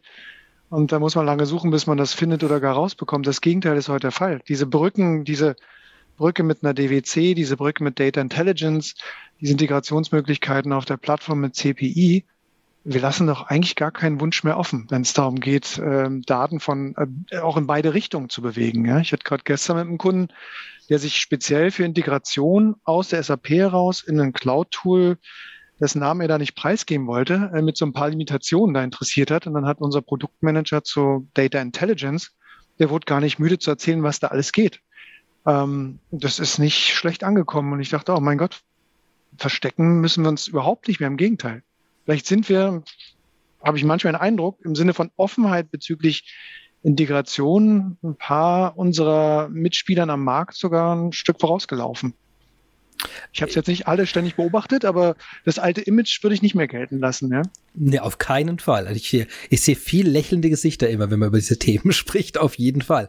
Nee, das ist, das ist, glaube ich, ein zentraler Faktor. Und das, was, was glaube ich, auch rauskommt, und es war eben das kommt in diesen, ich habe, wir haben vorhin gesagt, oder so zwei Metathemen für uns waren äh, Simplification oder Vereinfachung von allen möglichen Aktivitäten, die man für die Entwicklung, Optimierung und äh, Verbesserung von Business-Aktivitäten haben möchte. Und das zweite ist die Integration und dass sich das Integrationsthema eben so stark auf Offenheit auch verlagert hat, dass man sagt, okay, wenn man, glaube ich, unser Integrationscontent von der Integration Suite anguckt, da ist über 50 Prozent geht ja zu Nicht-SAP-Systemen. Ob das dann, ja. äh, das ist, glaube ich, das sind so Faktoren, ähm, die, das ist, glaube ich, wichtig, die auch immer wieder zu erwähnen, weil das äh, manchmal natürlich, wir reden natürlich äh, oft und gerne über die SAP Prozesse, aber das, äh, aber das andere ist äh, mindestens genauso wichtig, äh, wenn nicht in manchen Faktoren sogar wichtiger für uns, dass wir die Freiheit und die Offenheit da ermöglichen. Und das sieht man jetzt, äh, HANA Cloud war ja vor unser Thema, dass das jetzt auf der Google Cloud Plattform auch verfügbar ist, dass wir eben das auf die verschiedenen Plattformen äh, ermöglichen, anzuwenden und zu deployen, dass es verschiedene Content-Anbieter gibt, was ihr sagt, dass die verschiedenen Schnittstellen bei, bei DI über die, äh, über die APIs sowas zu äh, zugreifen können, dann das, also ich, das ist wirklich ein breites Bild und eigentlich sollte man was dazu, dazu ein eigenes White Paper machen, so Openness, SAP Openness. Also falls jemand von euch da noch Kapazität hat, ich würde das sehr begrüßen. Ähm, lasst mich noch kurz einen Schlenker zu einem Bereich machen, der, äh, der vielleicht, weiß ich nicht, wie, wie nah der euch am Herzen liegt. Für mich ist das ein sehr, äh, wirklich sehr spannender Teil neben diesem Daten- äh, und Analytics-Bereich ist ja das Applikationsentwicklungsthema. Und da sind zwei Announcements auf der TechEd gewesen, die mir besonders im, im Gedächtnis geblieben sind. Das eine ist, was dann Embedded Steampunk oder Embedded ABAP heißt. Das heißt, man kann jetzt im Rahmen von einer S4HANA Cloud zum Beispiel, da kommt jetzt die Laufzeitumgebung für ABAP, wenn man also in der hochgeliebten Sprache, in der man ja Erweiterungen in der SAP-Welt traditionell auch schreibt, ähm, da die jetzt in der Cloud-Variante auch in einem separierten Bereich, aber auf dem gleichen Stack zu ermöglichen. Das ist also was Neues, weil wir haben bisher, ähm, und, und vielleicht um das zu ergänzen, wir haben ja verschiedene Möglichkeiten. In der, in der klassischen On-Prem-Welt hat man ja das sozusagen direkt in der Anwendung rein kodiert. Und dann hatten wir immer Abhängigkeiten zwischen den Erweiterungen, die ich geschrieben habe in der Anwendung und dem Update der Anwendung. Das wollten wir ja loswerden. Das haben wir lange auch gesagt, okay, nehmt diese ganze Custom Code und Anpassungen bitte raus aus dem Kern. Also quasi make the core clean again äh, ist dann das, das, das große Label, dass man da, oder der, die Aktivität. Und das das nächste Paradigma war dann eben, dass man gesagt hat, lasst uns das alles in die Cloud heben und dann bitte getrennt. Also, dass die S4HANA in der Cloud läuft, aber die Erweiterung sollte unabhängig davon separiert laufen, weil wir eben sagen, okay, wir wollen ja eigentlich die Entwicklungsteams unabhängig haben. Wir wollen die Updates von diesen Applikationen unabhängig haben. Das kann jemand ganz anderer entwickeln. Es können Partner, es können andere Firmen sein, die die Erweiterungen da schreiben. Warum das die enge Verknüpfung zwischen der S4HANA Cloud und dem wollen wir ja in den meisten Fällen nicht haben. Jetzt ist aber wiederum so, dass es aber doch Fälle gibt, wo man vielleicht aufgrund von Sicherheitskonzepten oder von Laufzeitunterschieden auch, wo man sagt, nee, ich möchte es innerhalb von einer Millisekunde, muss das alles durchge durchgeführt werden oder ganz spezifische Logging-Anforderungen. Das sind Dinge drin, wo man sagt, naja, aber jetzt wollen wir es doch zwar separiert haben, das haben wir verstanden, aber manchmal wollen wir es halt doch auf dem gleichen Cloud-Stack haben und nicht in der separaten Cloud-Umgebung. Und deswegen haben wir jetzt quasi diese dritte Option angeboten und das ist genau, was dann Embedded ABAP genannt wird. Also wie gesagt, ich finde es ein sehr cooles Announcement, weil es einfach den, den Grad an Freiheit jetzt nochmal vergrößert, den man hat an Möglichkeiten. Ich weiß nicht, ob ihr dazu eine emotionale Haltung hat, neben, habt neben meiner. Es ist zugegeben kein klassisches Datenthema, aber wie gesagt, für mich, ich fand es ein sehr schönes Announcement. Also ich fand das Announcement vielleicht nicht so emotional äh, wie du, aber ich habe, nein, ich habe so, so, so, so, so eine ähnliche Geschichte und zwar äh, geht das genau in die gleiche Richtung. Christian. Und zwar äh, innerhalb von SAP Analytics Cloud, auch auf der TechEd, auch announced worden, fand ich super. Und zwar, was gibt es? Was gibt es innerhalb der SAP Analytics Cloud? Es gibt den Designer. Ja, das heißt, du kannst ja selbst deine eigene Applikation in der, innerhalb von SAP Analytics Cloud dann bauen. Und das, was du dann machen kannst, ist dann genau das, was ich vorhin schon mal gesagt habe. Diese ganzen Planungskomponenten, die du jetzt so neu hast, die kannst du jetzt nun wiederverwenden innerhalb, innerhalb, so hast du ja auch gesagt, es muss außerhalb liegen, damit es wiederverwenden kann, ein anderer schreiben kann und so weiter und so fort. Und genau das macht man hier ja. Also du kannst natürlich diese Wiederverwendbarkeit von diesen Planungsmöglichkeiten äh, ähm, innerhalb dieser Applikation, was du vorher noch nicht so konntest, und dann kannst du jetzt auch in dem Falle die neuen Modelle dann auch verwenden. Das heißt, du kannst dann einmal kannst du dann äh, die Modelle anziehen oder du kannst live mit BPC drauf arbeiten, kannst BPC auch zurückschreiben aus der Applikation heraus. Ähm, und das ist genau das, was du jetzt meinst mit deinem ABAP Stack, finden wir genau hier wieder in der SAP Analytics Cloud. Nochmal, Analytics Cloud kann visualisieren und so weiter und so fort. Und wenn einer sagt, hier, ich brauche hier mehr, dann haben wir das hier auch. Und das wird gleichzeitig wieder erweitert um das, was du an anderer Stelle schon gemacht hast. Nochmal, Planungsmodell, machst du auch weiter, aber halt innerhalb des Designers. Ich glaube, das ist so ein, so ein, auch wieder so ein Metathema, wo man sagt, wir wollen eigentlich alte und neue Welten auch verbinden, oder? Das ist so, glaube ich, das ist so ein Thema, weil wir, ist ja auch ein bisschen eine spezielle Herausforderung, die wir immer wieder haben. Es, es fließt ja auch sehr viel Geld immer in die jeweiligen Entwicklungen rein. Da ist viel Arbeit reingeflossen, auch viel Wissen über einen Businessprozess, über Abhängigkeiten, über Daten.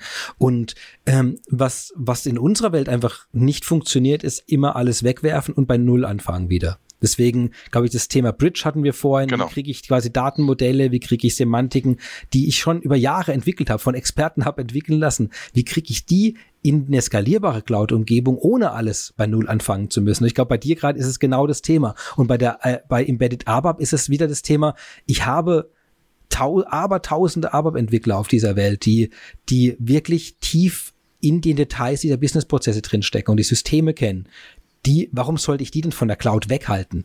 Das macht überhaupt keinen Sinn. Warum soll ich die auf eine On-Prem-Welt einsperren? Sondern die, die wollen doch auch Machine Algorithmen triggern. Die wollen auch eine Automatisierung triggern. Die wollen auch irgendwie eine Analyse auslösen können von ihren Sachen und dabei eine skalierbare Infrastruktur drunter haben.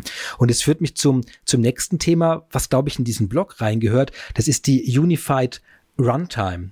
Ich weiß nicht, ob ihr das äh, verfolgt habt. Das ist auch bei uns so ein Thema wenn man eine Applikation entwickelt in der Cloud, hat man verschiedene Ansatzmöglichkeiten. Ich kann so sagen, ich habe und jede Applikation hat ja technische Abhängigkeiten, die davon, also man braucht verschiedene, hat, hat Auswirkungen für die Art, wie ich Speicher verwende, wie ich Dinge alloziere, also all diese Details, die hinten dran kommen, was eine Architektur hinten dran ist. Ob ich ein Java-Programm schreibe, ist nachher für den Betrieb was anderes, als wenn ich eine Kubernetes-basierte, containerisierte Cloud-Applikation entwickle. Das ist da ist was anderes nachher technisch dahinter, was da passiert. Und das heißt, wir haben verschiedene Runtimes, unter anderem eben die ABAP Runtime, wenn man ein ABAP-Programm betreiben will. Wir haben aber auch eine was früher für den Neo-Stack war. Das ist, wenn man in einem SAP-Rechencenter dezidiert betreiben will oder eine auf unabhängig vom Hyperscaler-Anbieter die Cloud Foundry Runtime. Jetzt ist natürlich ein Thema, es haben wir verschiedene Runtimes mit verschiedenen Eigenschaften und dann ist die Idee natürlich naheliegend, wäre es nicht schön, wenn wir eine hätten, die allen Zugriff auf alles gibt. Und das ist die Unified Runtime. Das ist dann auf Basis von einem von Kubernetes. Also das heißt, wir haben die Skalierbarkeit, die Containerisierbarkeit, die auch die die feine Steuerung, die ich was Hardware-Ressourcen und sowas anbelangt, die da drin steckt und die, und die, und dadurch ermöglicht man, dass man, ob man auf Neo geschrieben hat, ob auf Cloud Foundry geschrieben hat oder was dann heute Kima Runtime heißt, was dann sich quasi auswächst zur Unified Runtime. Damit habe ich plötzlich die ganzen Eigenschaften, die das alles verbindet und ich verliere dadurch niemanden aus der alten Welt. Also Leute können, wenn sie jetzt sagen, ich habe eine sehr aufwendige Neo-App geschrieben und die, aber wäre doch schön, wenn die jetzt eben auch auf den HANA Cloud Service auf der Google Cloud Plattform zugreifen kann. Das wäre doch nett. Und dann kann man dann sagen, ja, und genau das wollen wir. Wir wollen die Welten verbinden, die verschiedenen äh, Sachen. Und man kann nicht immer alles wegwerfen. Und das ist, äh, finde ich, unter diesem Großthema äh, einer der Bausteine ist diese Unified Runtime, die jetzt als Strategie da, da vorgestellt wurde, wo es jetzt äh, sehr intensiv hingeht. Liebe Zuhörer, Leider schaffen wir es äh, nicht mehr, alle Abkürzungen zu erklären, die Christian gerade im Moment verwendet hat. Das würde den Rahmen dieses Podcasts leider sprengen. Hey, das ist mein Text. ja, das der Wolfgang hat den schon so oft gehört. Darf ich? Ja, das, das, äh, aber das Thema haben wir natürlich auch im Data Management. Wollte ich noch ja. mal kurz darauf hinweisen. Wir nennen das äh, dort Hybrid Data Management. Das heißt, ähm, wir sind nicht nur offen, wie der Kai schon richtig angemerkt hat, sondern wir schützen auch die Investitionen unserer Kunden. Äh, unserer Data Services und Information Steward Kunden, indem wir die Möglichkeiten schaffen, Bridge ist vielleicht so ein richtiges Wort, äh, den Content, der dort über Jahre hinweg von vielen Kunden entwickelt wurde und in den auch sehr viel Geld eingeflossen ist, den jetzt in die neue Cloud-Technologie, Data Intelligence Cloud äh, mit zu übernehmen. Ich glaube, das ist so, das trifft so dasselbe, denselben Gedanken und dieselbe Idee an der Stelle. Ja, ich glaube, da hat die Geberit hat ein schönes Beispiel auf der Tagged auch gezeigt, weil die genau so eine Data Quality äh, Measurement und Remediation Plattform auf der On-Premise-Landschaft hatten und dann eben in eine moderne Welt in die Cloud gingen mit einem HANA Cloud, mit einem Data Intelligence Cloud und haben eben ihre 700 Regeln, die sie jeden Tag anwenden, nicht nochmal neu geschrieben, sondern sie haben sie einfach rübernehmen können in ihre neue cloud-basierte Lösung. Und ich glaube, das ist das, was man halt vielen Kunden anbieten muss in ihrer Transformation. Und wenn auch die Ziellandschaft vielleicht nicht allein Cloud sein kann, auch dieses Hybride, wie es der Wolfgang sagt, ja, wie kann ich denn die, Welt, die Welten für eine gewisse Zeit noch weiterverwenden, bis ich dann irgendwann vollständig in meiner Cloud unterwegs bin. Das heißt, wir müssen eigentlich diesen, ich habe vorhin gesagt, äh, quasi make it simple, make it integrated sozusagen. Das ist so die Headline, aber ich merke gerade, äh, make it simple, make it integrated and please save our investments. Das ist sozusagen die, der, das dritte äh, Großthema dann eigentlich dieser TechEd gewesen. Und ich sehe hier in den Kameras ein, ein, ein synchrones Nicken aller Teilnehmer. Das ist sehr schön. Wunderbar. Ja, ähm, haben wir jetzt noch was Zentrales vergessen? Also ich glaube, wir haben fast alle Themen, äh, manche etwas verwirrender, manche, manche etwas anschaulicher und alle unter Anwendung aller möglichen Abkürzungen haben wir auf jeden Fall schon mal angesprochen und erklärt. Ähm, ja, gibt es noch Dinge, die ich vergessen habe oder die ihr noch gerne teilen wolltet? Sind wir durch? Meine gehighlighteten Punkte sind abgehakt zumindest, ja. Wunderbar. Ja, dann würde ich, äh, ja, damit könnten wir quasi schon die Ticket abschließen. Die ist ja jetzt eigentlich vor einem Monat schon gewesen. Das, wir haben das jetzt äh, etwas über einen Monat danach jetzt äh, gemacht, weil jetzt die ganzen Learning Journeys auch zu Ende sind. Wir hatten ja, glaube ich, zwölf Kursangebote, die es danach noch gab mit GitHub äh, äh, die man durcharbeiten konnte. Und das ist jetzt tatsächlich gerade erst zu Ende gegangen. Das heißt, aus meiner Perspektive ist die TechEd eigentlich erst jetzt seit heute zu Ende. Und ich glaube, das ist auch ein schöner Abschluss dafür. Und ähm, ich habe es gerade schon erwähnt, wenn man noch Interesse hat, Learning Journeys sind alle öffentlich, kann man alle auch jetzt noch machen, auf GitHub die Repositories anschauen. Die Aufzeichnungen, die es von der TechEd gibt, die ganzen Links habe ich äh, hier, werde ich hier unten drunter angebracht haben. Und äh, ich glaube, mit der Runde würde ich jedem von euch nochmal die in der letzten Rubrik Famous Last Words eine kleine Möglichkeit geben, etwas zu sagen oder was zu teilen, auf etwas hinzuweisen. Und dann wären wir schon am Ende dieser wunderbaren heutigen Folge. Ja, dann fangen wir mal an. Jürgen, möchtest du einen letzten Appell an die Welt richten? Ähm, ich will einfach nur zusammenfassen. Ja. äh, bezüglich SAP Analytics Cloud. Das sind wirklich diese drei Themen. Du hast es schon gesagt, also wirklich einmal das Thema Embedding, also wirklich dieses Thema einbringen, äh, integrieren in die, in die Lösungen. Äh, dann haben wir das Thema äh, wirklich die Vereinfachung, wirklich Analytics wirklich für jeden, auch für dich, Christian. Und äh, das dann das Thema. Das schneide ja, das schneid raus, das schneid raus, das schneid raus.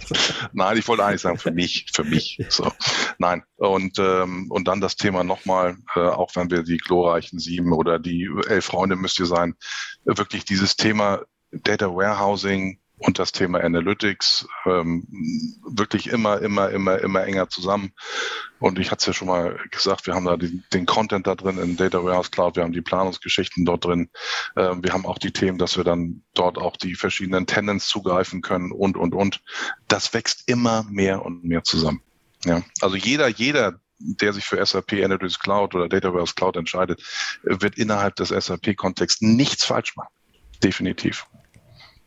Wunderbar. Ähm, danke, Jürgen. Wolfgang. Ja, ich denke vielleicht ähm, als abschließend von, von meiner Seite aus, wir versprechen nicht nur, sondern wir liefern auch. Mhm. Das ist, ähm, glaube ich, ganz wichtig. Ähm, wenn wir versprechen Integration, ganz, ganz ernst zu nehmen, weil unsere Kunden das von uns ähm, auch haben möchten, dann tun wir das auch. Und diese Ticket hat aus meiner Sicht auch gezeigt an den ähm, ganzen integrativen Dingen. Das heißt nicht nur Dinge einfacher zu machen, Geschäftsprozesse ähm, zu optimieren, sondern auch äh, unsere Lösungen zu integrieren, war für mich ein ganz, ganz wichtiges Signal an unsere Kunden. Fantastisch, Dankeschön. Und Lars, ja, ich glaube, ähm, wir haben spannende Themen besprochen. Hier jetzt insbesondere auch äh, im Bereich Data Warehousing ähm, und Analytics. Da wird es dem einen oder anderen deiner Zuhörer bestimmt in den Fingern jucken, ähm, sich das mal näher anzuschauen und vielleicht auch auszuprobieren. Ähm, da freue ich mich auf den Austausch. Ja, und äh, ich glaube, jetzt nehmen wir uns noch ein paar Tage Zeit, genießen vielleicht den einen oder anderen freien Tag und dann im neuen Jahr schauen wir uns das zusammen an. Sehr gut, Dankeschön. Kai, ja, ich würde den Aufruf nochmal wiederholen an die Kunden, das Thema SAP Process Automation ähm, im Auge zu behalten, was wir nächsten Januar launchen, weil ich glaube, dass man damit Innovationen bzw. Mehrwerte, die man sich verspricht, aus Innovationen basierend auf Daten, ziemlich schnell wird heben können in einer SAP-Welt insbesondere. Und ich freue mich auf die spannenden Themen, die es da gibt und hoffe entsprechend auf schnelle Umsetzung. Wir haben unseren Teil, glaube ich, dafür vorbereitet. Jetzt ähm, hoffe ich, die Kunden greifen zu. Und dann wird es ein schönes nächstes Jahr. Wunderbar. Und Nils? Ja, Christian, ich sehe so ein bisschen die, die Foundation von Data ähm, als das, das, der tiefste Layer vielleicht in diesen Modellen. Und da haben wir uns eben wirklich die ganze Offenheit bereitgestellt. Und einerseits, um viele SAP und Nicht-SAP-Daten in beliebigen Plattformen zu nutzen. Man kann die nutzen, die Usage nach oben, Analytics in den Applikationen, in den Prozessen. Das sind die Consumer von den Daten, aber ich kann das sauber managen, was unten drunter passiert. Ähm, da haben wir sehr viele Services und, und Möglichkeiten, das zu orchestrieren. Und ähm, da freue ich mich auf viele Diskussionen, wie so eine Integrationsarchitektur der Datenwelt ausschauen kann. Wunderbar. Und dann übernehme ich noch kurz den Teil zu Integration und Extension. Nämlich, äh, ich, ich, das Low-Code-Thema ist ja voll auf dieser Ebene eingeschlagen. Integration ohne eine Zeile Code zu schreiben, Entwicklung von mobilen und Web-Applikationen ohne eine Zeile Code zu schreiben. Stichwort ist da AppGyver und äh, Entwicklung auch von fortgeschrittenen äh, Szenarien im Business Application Studio. Und da gibt's eine eigene Low-Code-Ansicht dafür, um genau das zu machen. Coding ohne Coding zu ermöglichen und die Umsetzung der Applikation und zu ermöglichen. Ich glaube, das sind alles extrem wichtige Punkte unter dem Stichwort hier dann der Simplification. Mach's möglich einfach und für möglichst viele Menschen. Und ich glaube, da hat die TechEd wirklich viele tolle Dinge geliefert, die, und ich, das finde ich jetzt wirklich toll und danke euch nochmal ganz herzlich, dass ihr da wart. Wenn man die nicht ein bisschen zusammen sieht, dann entgeht einem manchmal vielleicht in der Summe, wie revolutionär die Announcements in der Zusammenstellung eigentlich waren, weil jedes für sich manchmal so ein bisschen fast schüchtern daherkam. Und dann in der Sammlung eigentlich merkt man, wow, was für eine Vereinfachung in Summe, was für eine Integration in Summe und wie viel Investitionen man mitnehmen kann von den Sachen, die man heute schon gemacht hat. Und ich glaube, das ist ein eine tolle Aussicht. Mir hat sehr viel Spaß gemacht. Mir Tech hat dieses Jahr sehr viel Spaß gemacht, obwohl sie virtuell war. Ähm, viele Recordings haben mir viel Freude bereitet und ähm, dank euch wirklich herzlich, dass ihr euch die Zeit genommen habt, euch vorbereitet habt und auch so viel Spaß versprüht habt zu dem ganzen Portfolio, das wir da haben, das ja manchmal auch nicht ganz, äh, ganz einfach zu durchdringen ist, wenn man die Details der, der Lösung nicht kennt. Und da ist eure Expertise mehr als willkommen gewesen. Also ja, danke euch und einen wunderschönen Nachmittag noch. Ade. Ade. Christian. Danke. Dankeschön. Dankeschön. Ciao. Tschüss. Oh ja, unsere Elefantenrunde, unser Spezial zur TechEd 2021 ist schon wieder vorbei. Es war mir eine riesige Freude, Sie mit meinen wunderbaren Gästen in die Welt der Neuigkeiten aus der SAP Business Technology Plattform zu entführen. Ich hoffe, wir konnten Ihnen ein paar Einblicke und prägende Ausblicke vermitteln. Vielen Dank dafür an meine Gäste Jürgen Bauer, Nils Weigel, Wolfgang Epting, Lars Jakob und Kai Patzwald. Close the Gap geht natürlich im nächsten Jahr weiter mit weiteren spannenden Themen. Vielen Dank, dass Sie in diesem Jahr so oft dabei waren und für die vielen Nachrichten, Ideen und Vorschläge. Ich freue mich darüber sehr und freue mich auch darauf im nächsten Jahr. Bis dann, Ihr Christian Michel.